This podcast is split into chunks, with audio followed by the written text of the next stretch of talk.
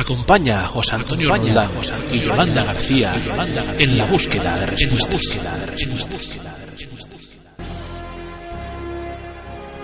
Puedes ponerte en contacto con nosotros a través de nuestra página web www.enlabúsquedaradio.com. También nos puedes escribir a nuestro correo electrónico contacto arroba enlabúsquedaradio.com. También puedes seguirnos en Twitter, arroba en la búsqueda 1 y en nuestra página de Facebook www.facebook.com barra en la búsqueda.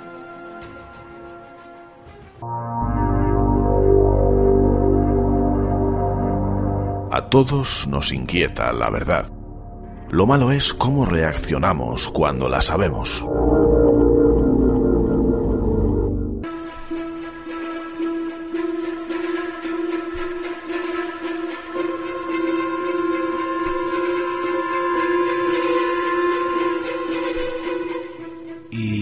Seguimos aquí en la búsqueda, Yolanda. Sí, no me digas. Sí, sí, te digo, te digo, y sobre todo ahora vamos a hacer algo porque siempre decimos que los buscadores, los oyentes, los amigos que nos escuchan son lo principal de este programa, yo creo que de cualquier programa de Por radio, supuesto. lógicamente, y ellos eh, pues nos han traído aquí testimonios de lo que vamos a hablar ahora y nos han hecho preguntas, preguntas de que por qué no hablamos de los misterios de Murcia.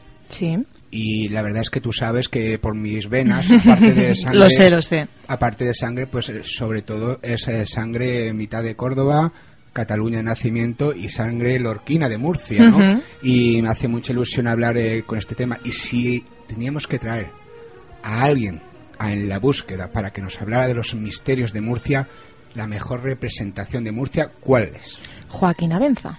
Joaquín Abenza, director del último peldaño en Onda Regional de Murcia. Y ya lo tenemos aquí, porque si no me voy a enrollar demasiado yo, como siempre me dices, y ya me adelanto a que me lo digas. No he dicho nada. No he dicho nada, pero lo has pensado, telepatía. Eh, muy buenas, Joaquín. Nada, buenas, ¿cómo estás, José Antonio? ¿Cómo estás llevando? Encantada de tenerte aquí en el programa. Encantadísimos de tenerte aquí, sobre todo para hablar de, de tu región, de mi región también, eh, lo que me toca. Y bueno, la región llena de un, un enclave de enigmas, ¿no, Murcia? Pues sí, la verdad es que Murcia es un enclave de enigmas y yo creo que no es que sea mm, ni mejor ni peor, ni más importante ni menos que ninguna de las otras comunidades de España, pero por aquello de que quizás es la que uno pues ha pateado más veces y que ha investigado más veces, parece que es como la que siente lógicamente como mucho más próxima. Pero sí es cierto que cuando comparas la casuística de, de, toda, de todo el país y vas viendo más o menos cómo evoluciona a lo largo de, de la historia, pues podemos decir que Murcia, no sé si sea la primera, la segunda o la tercera, pero es una de las más importantes en cuanto al número de casos y en cuanto al- eh, también a la variedad de fenómenos que se han ido dando pues, desde tiempo inmemorial hasta nuestros días.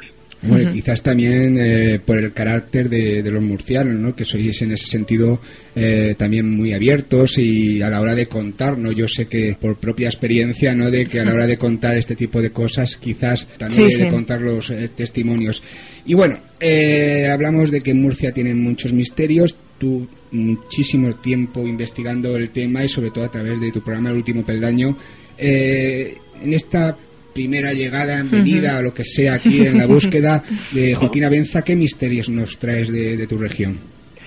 Mira, yo eh, he estado un poco pensando de qué manera podríamos dar como un pequeño repaso, así muy rápido, lógicamente, a lo que es la casuística misteriosa. Sí. Y de alguna forma, pues eh, quería presentaros la región, pues yo creo que un poco eh, por orden cronológico. Es decir, tenemos misterios que tienen que ver con eh, lo que me voy a llamar enclaves sagrados. Enclaves sagrados por diferentes cosas. O bien porque hay presencia de divinidades o de apariciones de determinadas entidades que vienen incluso desde época precristiana.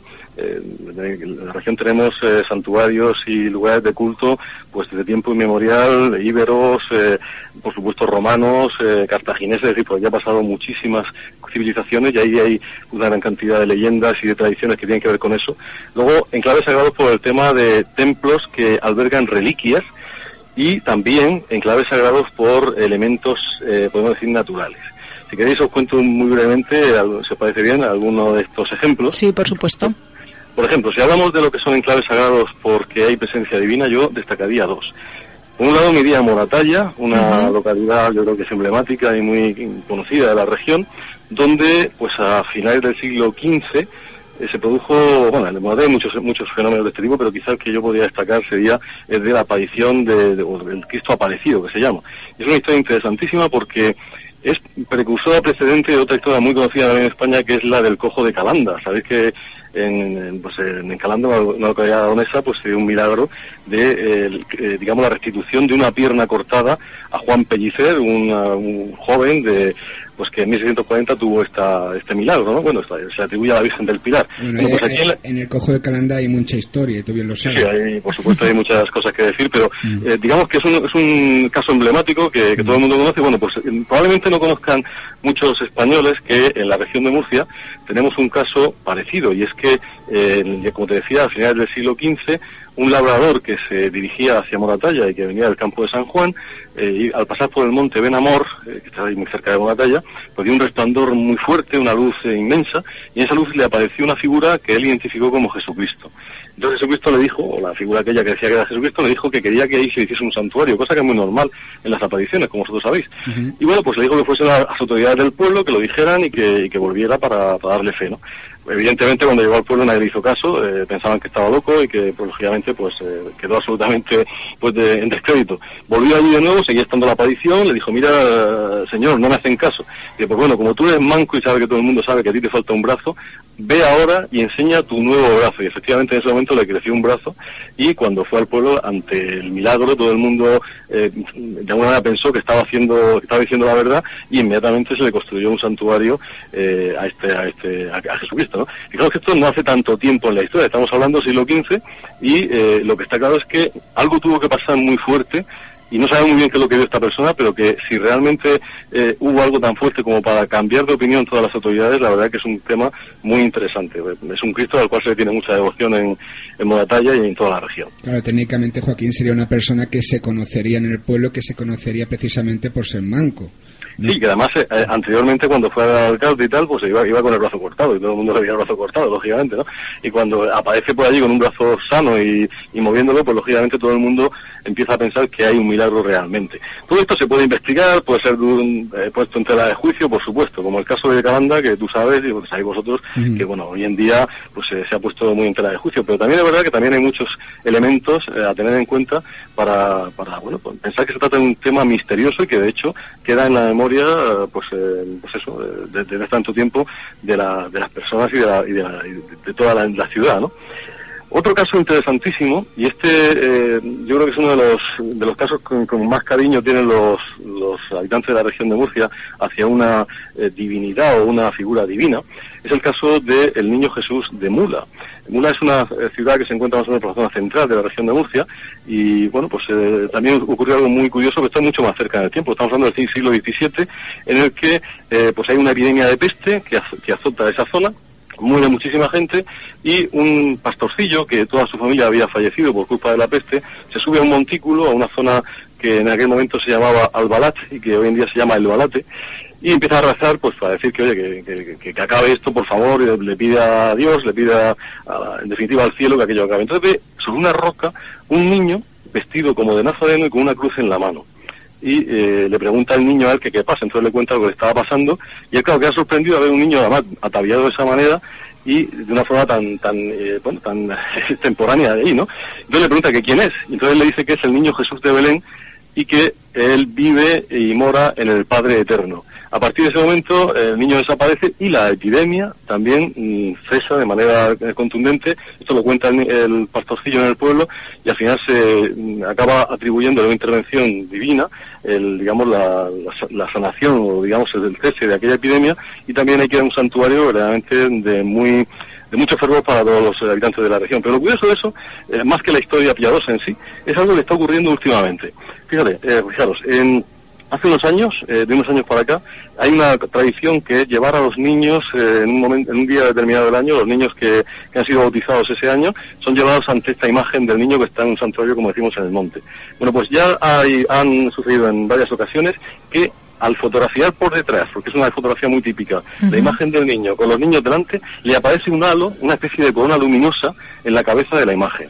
Yo os puedo asegurar que yo he estado varias veces con diferentes cámaras y con diferentes proyecciones de luz y con flashes distintos intentando reproducir ese fenómeno y a mí no, no se me ha ocurrido nunca. Pero es que además la- al fotógrafo que ha hecho esto, que además lo conozco personalmente, pues ha hecho otras muchas fotografías y nunca le ha aparecido eso. Pero curiosamente todos los niños en los que aparece esa imagen, los niños que se colocan delante, tienen algún tipo de eh, situación especial, cosa que no podemos contar en antena, obviamente, pues se trata de personas que tienen algún problema y que, mm, bueno, puede decirse que hay una especie de intervención eh, vamos a decir sobrenatural entre comillas eh, que tiene que ver con esa con esa imagen. Luego fíjate cómo yo no estoy eh, poniendo esto en tela eh, o digamos en clave religiosa sino en clave misteriosa. Es decir qué está pasando ahí qué ocurre en lugares determinados en enclaves en los que alguna vez aparece la divinidad o alguien que parece la divinidad y que eh, luego suceden cosas misteriosas como es este caso que además quedan par- mm, par- digamos perfectamente definidas en una fotografía o en alguna otra prueba de tipo material. No sé si os parece interesante, pero a mí me parece verdaderamente algo apasionante. Claro, porque, Por porque eso es súper interesante en ese sentido, porque como comentas, en, la- en las fotografías que sale eso especial, ese halo especial es solo a esos niños especiales, no es a ninguna persona mayor ni a otro tipo de niño, ¿no?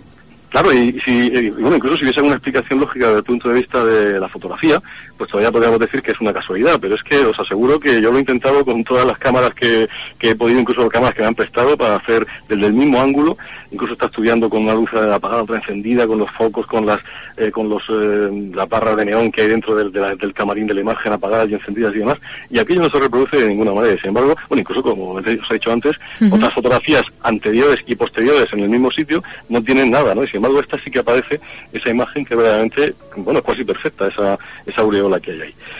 Si avanzamos, eh, os puedo contar también otros enclaves que ya tienen que ver más con reliquias y con, eh, y con elementos sagrados. Por ejemplo, Sí. eh, la Cruz de Caravaca. Sabéis que Caravaca de la Cruz es una ciudad santa, una de las pocas ciudades santas que hay en el mundo, porque alberga un lignum crucis, es decir, una cruz que tiene dentro de sí un trocito de la cruz de Cristo, en teoría, y sobre todo por lo más interesante que ocurrió. Ocurrió pues en el año 1232, cuando todavía faltaba más de una década para, para que la zona de Caravaca cayese en manos, no por guerra, sino por capitulación de las tropas cristianas del reino de Castilla, todavía estaba en manos de, lo- de un rey almohade, un rey eh, musulmán, de había llegado a la reconquista ahí.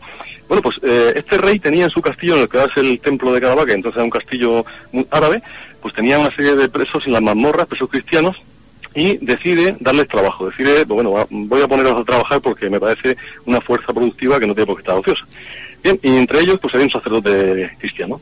Entonces le pregunta a cada uno qué es lo que sabía hacer, el que era carpintero pues lo pone a trabajar de carpintero, el que era cerrajero así sucesivamente hasta que llega al sacerdote. Pero el sacerdote dice que era sacerdote y que lo que decía era, hacía era decir misa. Y dice, bueno, yo quiero saber cómo es una misa cristiana.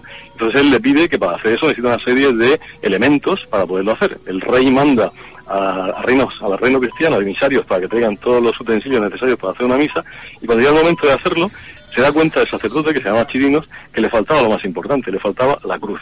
En ese momento, cuando dice eso, desde la ventana, una ventana que todavía se conserva, una ventana que hay en el castillo, cuenta la leyenda que entran dos ángeles portando una cruz patriarcal de doble brazo y que la pone encima de la mesa y ese milagro hace que el, el Said o el rey mo- almohade eh, Abu Zaid pues se convierta al cristianismo y de alguna manera pues Caravaca ya deje de ser eh, musulmana y pase a ser cristiana a partir de ese momento. Ese es el milagro, el famoso milagro de la cruz y que luego pues ha traído eh, pues toda una serie de leyenda templaria, es un enclave templario, es, una, es un lugar eh, verdaderamente mágico, de- de- está lleno de lugares alrededor donde hay un montón de leyendas de apariciones, de, luces, de, lugares eh, iniciados y todo relacionado con el temple. Es decir, que el temple tiene todo mucho que ver con esta historia.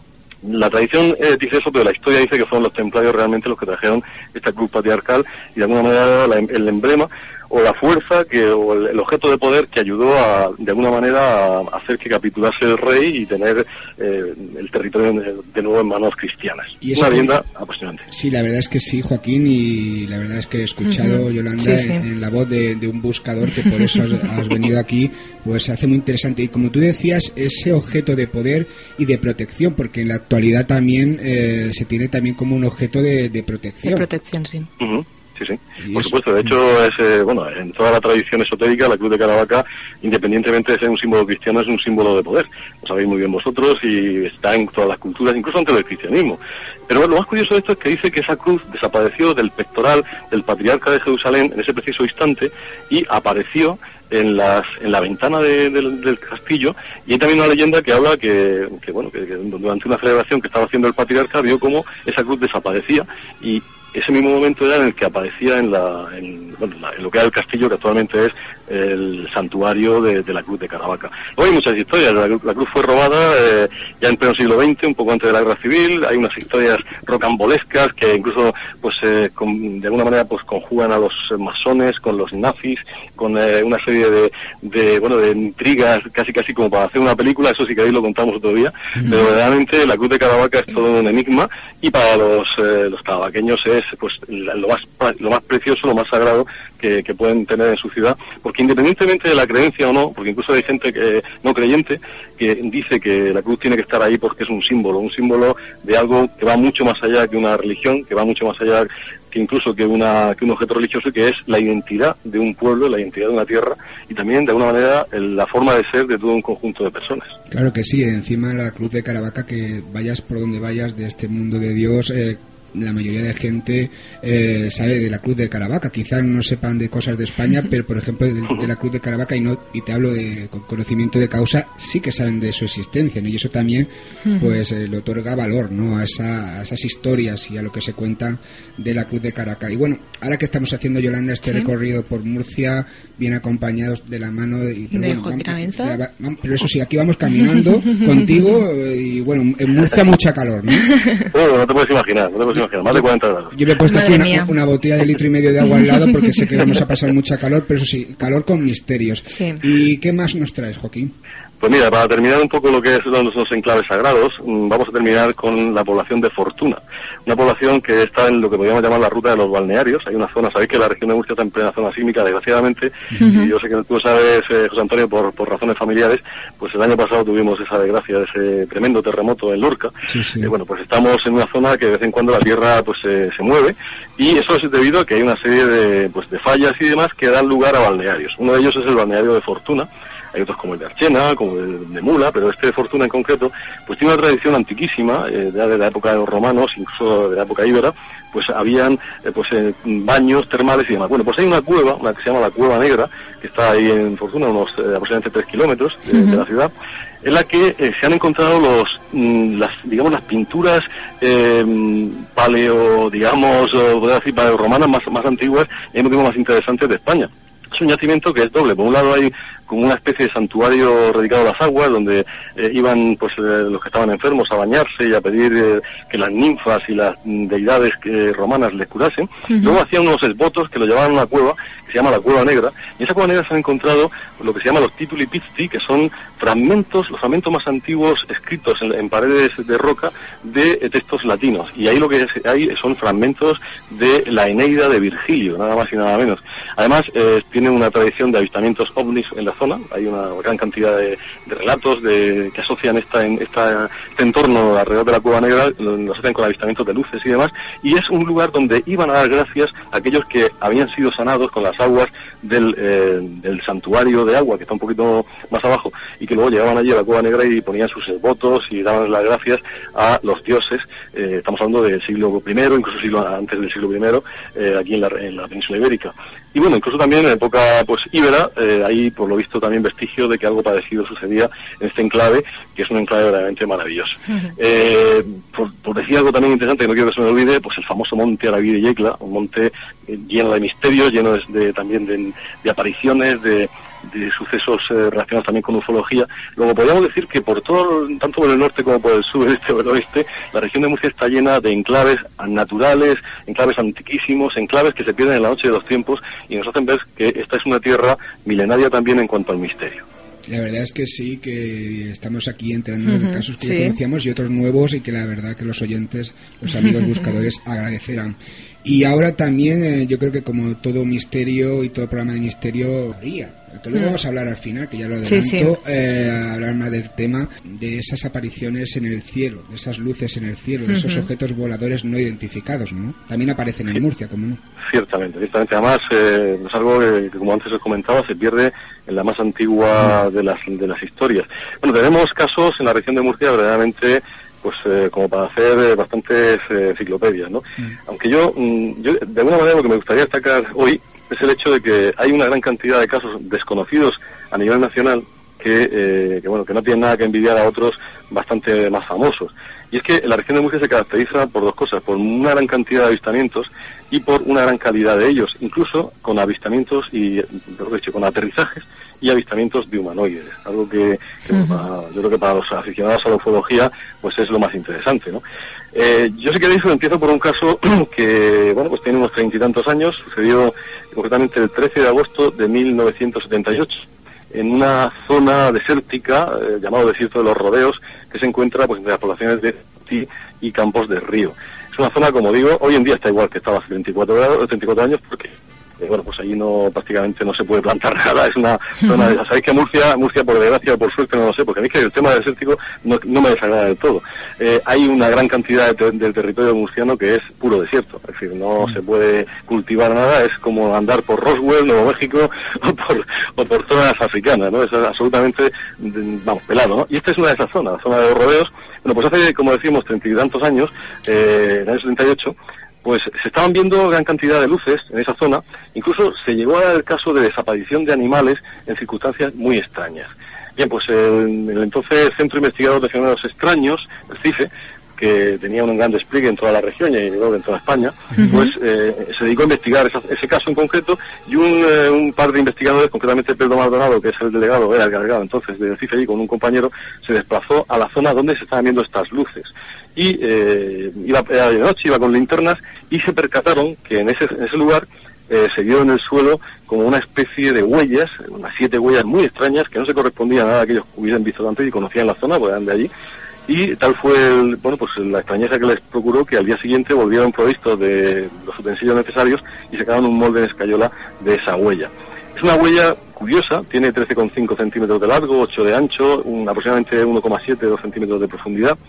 Eh, puedo decir que después de treinta y tantos años, esta huella ha sido investigada en diferentes entidades, universidades, expertos y demás, y nadie ha sido capaz de decir qué es eso. Y lo curioso es que, bueno, lo único que nos han dicho que se parece un poquito, y fue un, pues un antropólogo, un, eh, un zoólogo, perdón, perdón, eh, que trabaja para el programa Cuarto Milenio, nos dijo que, que podía ser un tejón por la forma, pero bueno, yo le dije a usted, yo no soy un experto, pero los tejones, la huella más grande de tejón que existe tiene 4 centímetros, o como mucho 5, pero nunca puede llegar a tener casi 14 como tiene esta huella. Por lo tanto, eh, no hay todavía ninguna explicación a esa huella, en un entorno además en el que incluso eh, hemos podido conseguir incluso fotografiar objetos, eh, concretamente pues eh, hay una fotografía que yo tuve la oportunidad de hacer, de un objeto que apareció en el año 1990, donde estábamos ahí simplemente pues realizando una, una noche de vigilancia. Se, se acercó muchísimo, estuvo pues bastante próximo al grupo que estábamos allí.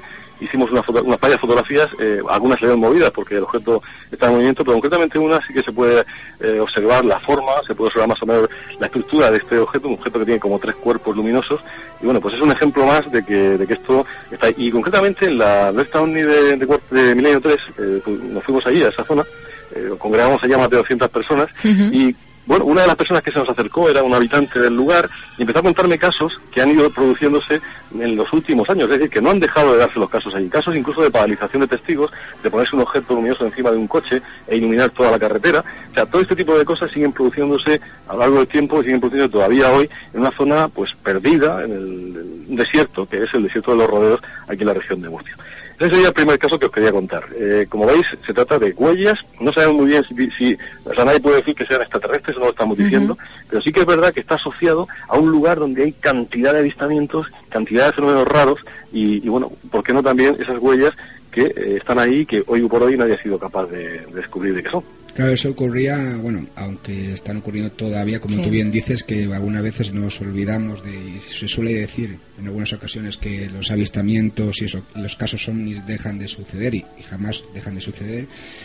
En 1978 eh, comienza esta historia que, que nos comentabas y un año después eh, sucede otro caso, ¿no? El caso Sangonera, ¿no? Bueno, ese es quizá el, y eso te, te lo tengo que agradecer mucho a mi amigo Iker Jiménez porque eh, yo creo que, que Iker está haciendo una gran, una gran labor con su programa y con su trabajo, con sus dos programas, mejor dicho, pero sobre todo eh, al gran público le llega a través de la televisión. Y bueno, pues es un caso que, que estaba ahí prácticamente, pues lo conocía muy poquita gente y gracias a difundirlo en cuarto milenio, pues hoy es, es muy conocido a nivel, incluso incluso fuera de España. Bueno, pues es un caso de los más importantes que hay en la casuística mundial y que estaba ahí pues, pues desapercibido. Es una historia que, como tú bien dices, José Antonio, sucede en 1979, concretamente el día 1 de julio, pues eh, cuatro muchachos que pues en edades entre 14 y 18 años se han ido a lo que se hacía entonces en, en ese sitio, que era pues eh, hacer un poco de, ca- de caza furtiva, iban a, a cazar tórtolas, unas pequeñas palomas que hay por la zona, en la localidad de Sangonera, en una pedanía de, la, de Murcia. Bueno, pues eh, estaban a las 12 de la noche de un caluroso, una calurosa noche de julio, pues eh, en el campo, eh, con, con dos ciclomotores, y en un momento ven sobre una zona que se llama el Cabezo Colorado, ven eh, una luz, una luz muy fuerte, muy intensa, ellos se quedan un poco como no sé, sorprendidos y uno de ellos se le ocurre coger el faro de la motocicleta, una de las, de las dos ciclomotores que llevaban, eh, enfocarlo hacia donde estaba aquella luz y darle gas a la moto para que diese más luz y hacerle como señales a esta a este objeto, esta luz luminosa, este digamos objeto luminoso que estaba en el cabezo enfrente de ellos, a unos aproximadamente no llegaría pues a medio kilómetro o así. Bueno, pues dicen los muchachos que aquel objeto al recibir al ver los fogonazos que ellos daban, les contestó también dando otros fogonazos. Se quedaban así un poco como jugando con aquella luz, un poco como entre sorprendidos y, y, bueno, inquietos, hasta que un momento dado eh, empiezan a oír como crujir de ramas muy cerca de donde ellos estaban.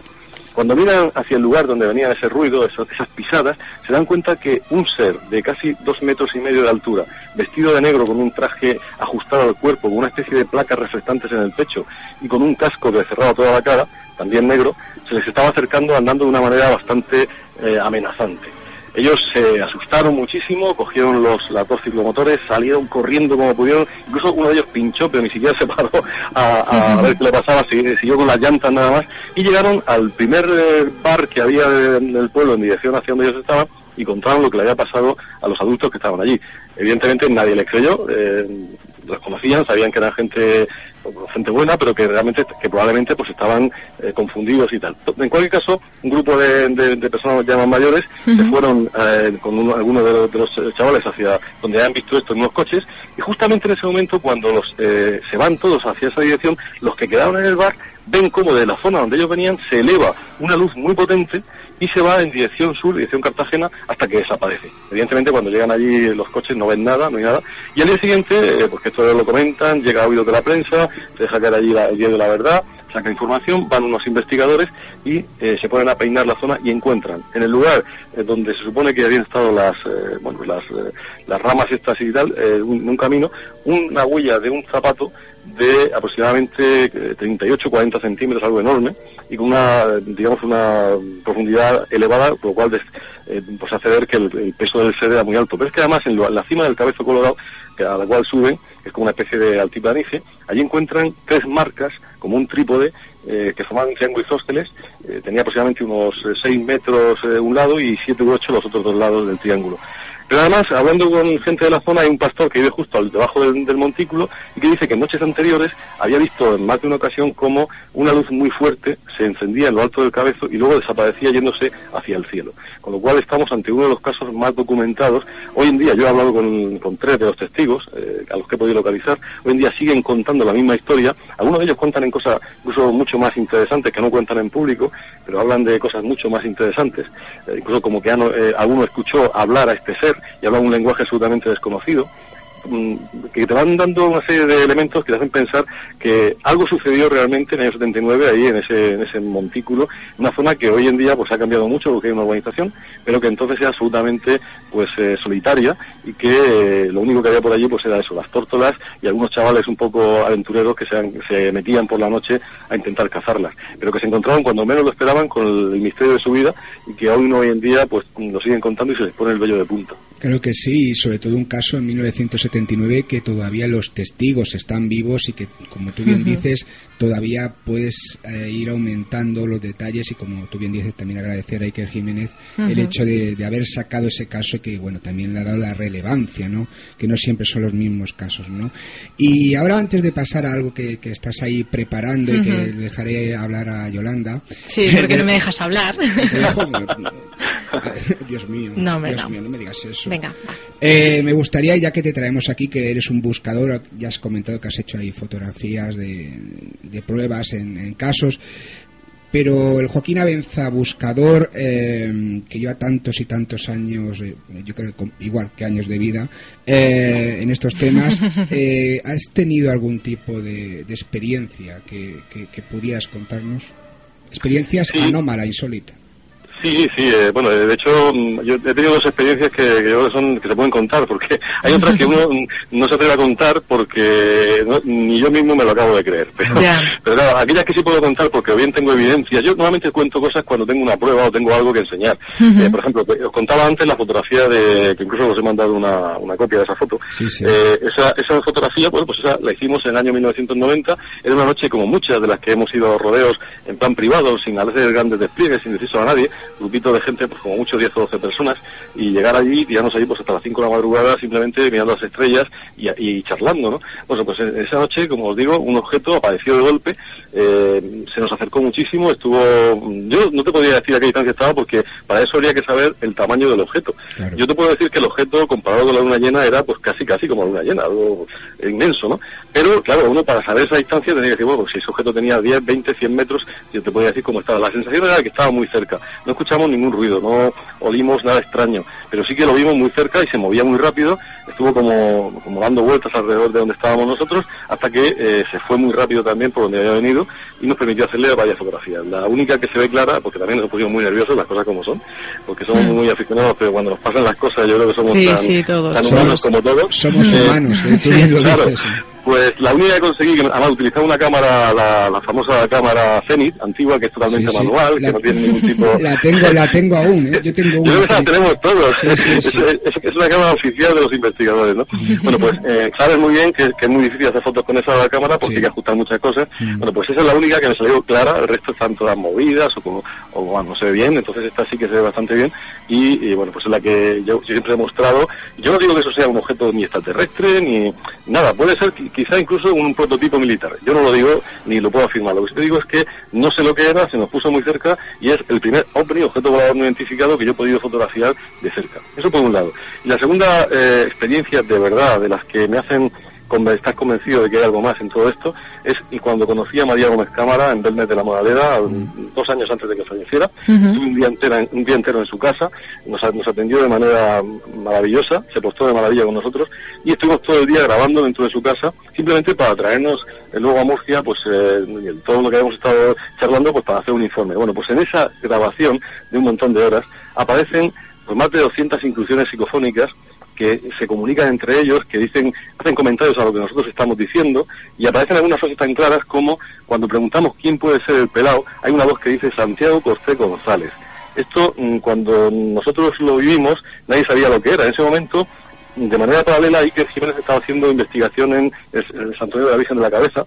Y por otro lado, eh, creo que fue Bru, Ricardo Bru, había tenido la experiencia con la Medium, que, que había, le había dicho que allí, allí podían estar familiares de María Gómez En Cámara. Canal Bueno, Sur también que en salía. Canal Sur, efectivamente. Pues fíjate, yo llamo, llamo a Iker, se lo cuento y dice, pero si, vamos a ver, si nosotros está investigando el Santuario de la Virgen de la Cabeza y resulta que además el capitán, eh, porque eso además eh, lo, lo escribimos después, el capitán que mandaba las tropas de las, eh, las tropas nacionales que estaban de la Guardia Civil en este santuario era Santiago Cortés González.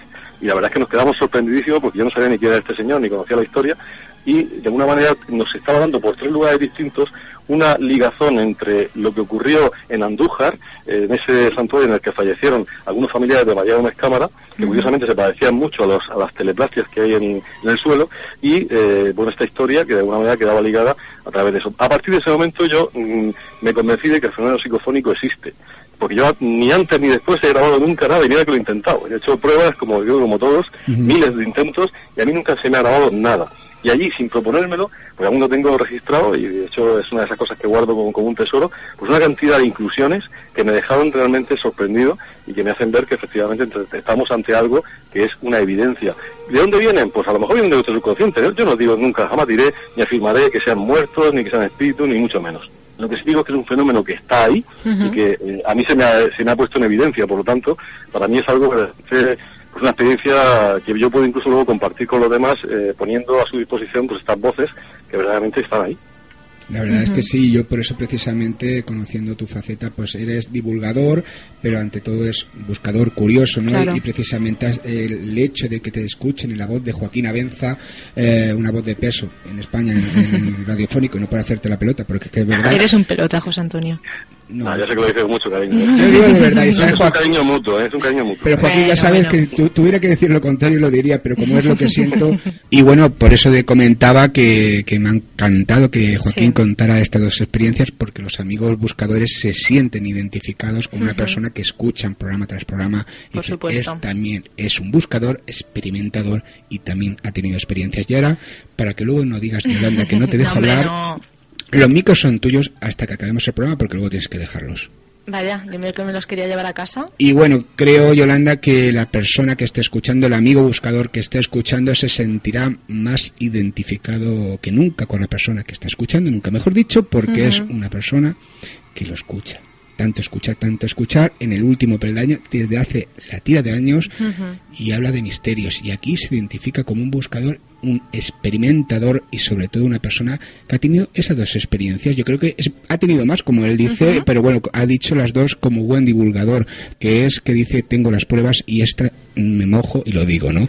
Y ahora te voy a dejar un paso para que le comentes lo de la alerta OVNI. Bueno, te lo va a comentar él, pero tú le vas a dar paso porque luego, no, luego vas a decir que no te pues dejo paso. No, no, me no, me dejas paso. No, a ver, eh, José Antonio, lo que te había comentado antes. Pero bueno. Venga, habla. Pero bueno, pero ¿qué, qué, manera es esta de, tratar a... a ver, antes de, finalizar la entrevista con, con, Joaquín, me gustaría que hablar un poquito de la alerta OVNI que va a organizar en su programa en el último peldaño, que va a ser el 27 de este mes. Y bueno, que mejor que nadie nos, va, nos puede explicar eh, dónde, cómo se va a hacer. Bueno, Joaquín, explícanos un poquito qué es lo que vas a organizar o qué, qué estás organizando.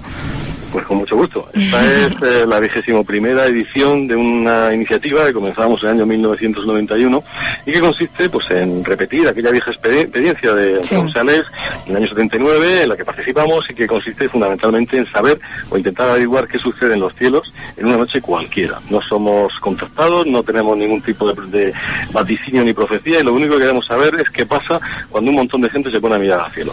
Porque a veces se ven cosas, a veces no se ve nada. La mayoría de las veces se ven eh, la Estación Espacial Internacional y el maravilloso cielo que nada, que con eso ya mm, nos podemos dar por satisfechos. Pero hay otras ocasiones, como el año pasado, en las que hay muchísimos avistamientos de luces extrañas que no podemos identificar y que de alguna manera pues hacen que todavía sea más interesante. Bueno, pues lo que vamos a hacer este año, como años anteriores, es pedirle a todos aquellos eh, aficionados a la ufología y a la, radio y a, digamos, a salir al campo, pues, que se pongan en un lugar donde tengan buena visibilidad del cielo y nos den su número de teléfono para que nosotros contactemos con ellos y nos vayan diciendo qué, van, qué, están viendo, qué es lo que está sucediendo esa noche. Si alguien ve algo, por supuesto le damos paso enseguida, nos lo cuenta y hacemos un seguimiento con expertos y con eh, gente que está pues, preparando mapas y mm, teniendo tabla de identificación y demás para ver si aquello se puede identificar o si, mm, por el contrario, se trata de un objeto no identificado que quedará registrado y al final haremos un informe con todo lo que los amigos nos vayan pasando a lo largo de España y otros países que también, sobre todo de, de América del Sur, pues se han unido a esta experiencia. Algo verdaderamente eh, lúdico y al mismo tiempo pues también riguroso desde el punto de vista de que lo hacemos con bastante seriedad. Muy bien. La verdad es que sí, bueno, si alguien quiere entrar en directo en esa alerta, participar en directo o después, eh, según escuchen en la búsqueda, porque pueden escucharlo en directo después. Y bueno, sobre todo recordad que es el 27 de este mes a las 11 de la noche, ¿no, eh, Joaquín? A las 11 y en, principio estamos hasta las 2 y media o así, porque luego siempre son hasta las 3 de la madrugada, eso no quien lo, lo quite, ¿no? Pero vamos, la idea es que sea eso, una, una experiencia que comience a las 11 hora, hora española peninsular y, y bueno, pues vamos a estar ahí vigilantes y tenemos una unidad móvil que saldrá a una montaña de, la región y estará un poco coordinando pues todo lo que son las unidades exteriores y luego desde el estudio pues coordinaremos a todos los grupos y todos los eh, amigos que nos hayan dado su, su posición y su teléfono para llamarles. Yo creo que es una experiencia que merece la pena y sobre todo porque nos hace vivir una, una unión, una unión a través de la radio y a través de una afición común que es el misterio. Yo creo que independientemente de que se vea algo o no se vea, simplemente con que consigamos estar juntos ese tiempo, pues eh, yo ya me doy por satisfecho. Verdad es que sí, luego también se reúne mucha gente en estos grupos que han tenido experiencias y tienen la oportunidad de compartir, como es tu caso de tu programa, como es el caso de la búsqueda como es el caso de este tipo de alertas. Si alguien quiere ponerse en contacto, como decía antes, en directo o después para reportar algún tipo de avistamiento o de caso y se quiere poner en contacto con vosotros, ¿qué tiene que hacer Joaquín? Pues lo mejor es que nos envíe un correo electrónico a escalera del misterio, todo seguido, escalera del misterio, arroba orm, como onda regional Murcia, punto es. También tenemos en Facebook un evento que es la Noche de los OVNIs y bueno, pues si quieren tomar nota también del teléfono de la radio, 968 20 0000, en cualquiera de estas tres vías se pueden comunicar con nosotros, pasarnos su información, dónde van a estar, eh, un teléfono de contacto y nosotros ya hemos puesto ahí una serie de documentos que se pueden descargar en PDF pues para informarles cómo se hace esta vigilancia y también eh, lo que ocurrió el año pasado, en, el informe del año pasado, un extenso informe con todos los grupos que participaron y los avistamientos y cómo transcurrió la noche. Está todo ahí en esa página de Facebook, que como decimos es un evento que se llama Gran Noche de los OVNIs 2012.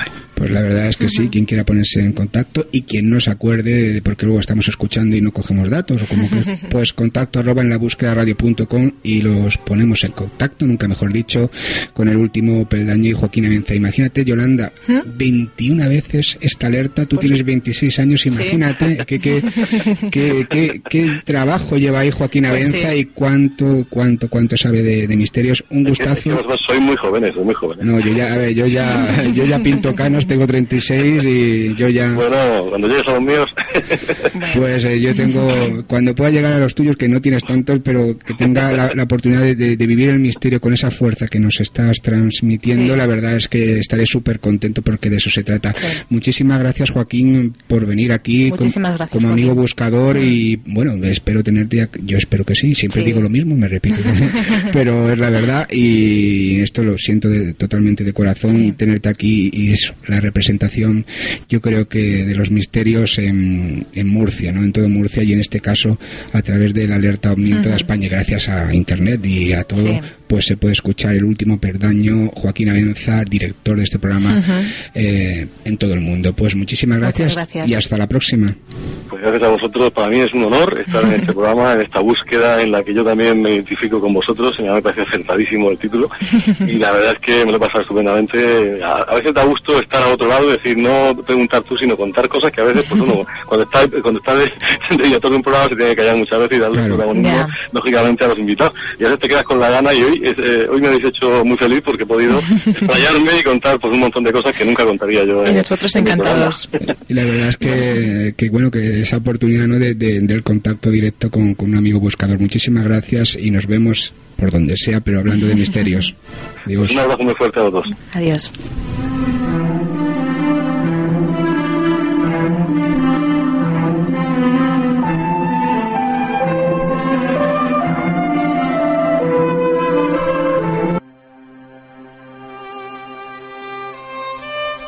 La verdad puede ser la suma de varias verdades, pero la mentira y el fraude nunca sumarán una verdad.